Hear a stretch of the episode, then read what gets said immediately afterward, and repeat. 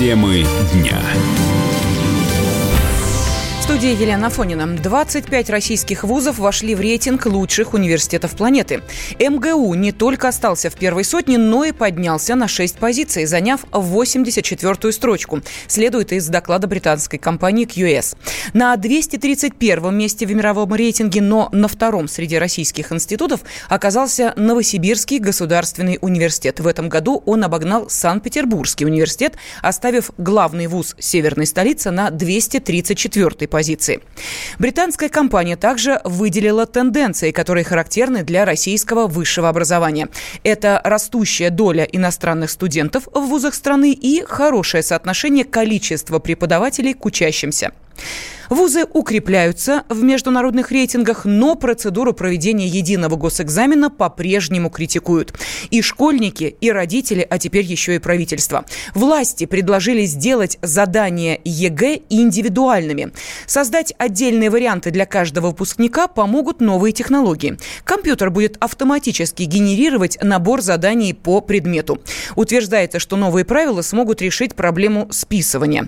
ЕГЭ нуждается в доработках, но и идея с индивидуальными вариантами выглядит спорной, считает первый зампред Комитета Госдумы по образованию и науке Олег Смолин чем заключается одна из главных идей единого государственного экзамена. Она состоит в том, чтобы, как считали ее авторы, всех поставить в более или менее равные условия. Если для каждого парня или девушки будет формироваться индивидуальный пакет заданий, то совершенно не факт, что эти задания будут равной сложности. Поэтому то, от чего хотели уйти, субъективизм в оценке уровня знаний и подготовки ребят, оно возвращается в другой форме, как мне представляется. Поэтому пока у меня большие сомнения насчет эффективности этой затеи. Что касается списывания, уже сейчас ценой колоссального напряжения, ценой стрессов для ребят, ценой того, что ребята на время единого государственного экзамена оказываются в положении почти заключенных, списывание почти победили. Мне кажется, что ЕГЭ необходимо реформировать, но как раз в другом направлении. Расширение права выбора. Сама идеология экзамена должна меняться. От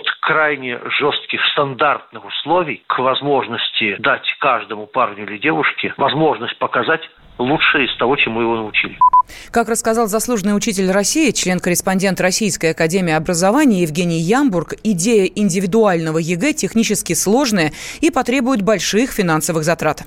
ЕГЭ очень сейчас совершенствуется, инструменты совершенствуются. Что же касается индивидуальных вариантов и компьютерных версий всех этих, это надо посмотреть, потому что страна огромная. И не везде есть скоростной интернет там, и так далее и тому подобное. Давайте поживем, увидим. Потому что так это пока протокол о намерениях, а дальше надо посмотреть, что это будет в реальности. Понятно, что любая индивидуализация, как педагог, я за это. Но во что это выльется, какие технические ресурсы для этого необходимы, есть ли они, возьмем там сельские школы в отдаленных районах, территориях России и так далее. Пока я этого сказать не могу. Технически мне кажется, что это, в общем, очень серьезная задача. Дальше надо смотреть, насколько она будет решаться. Мечтать не вредно, но надо давать смотреть, как это будет реально готовиться.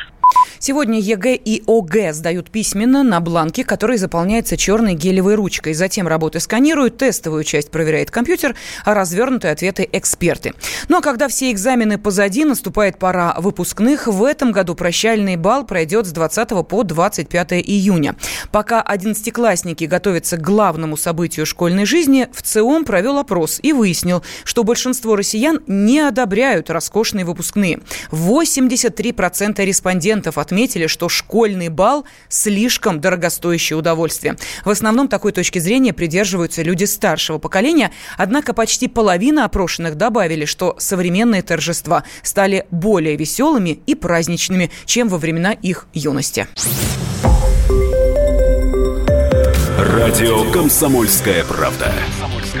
Более сотни городов вещания и многомиллионная аудитория – Донецк 106 FM. Севастополь 107 и 7 FM. Керчь 103 и 6 FM. Москва 97 и 2 FM. Слушаем всей страной.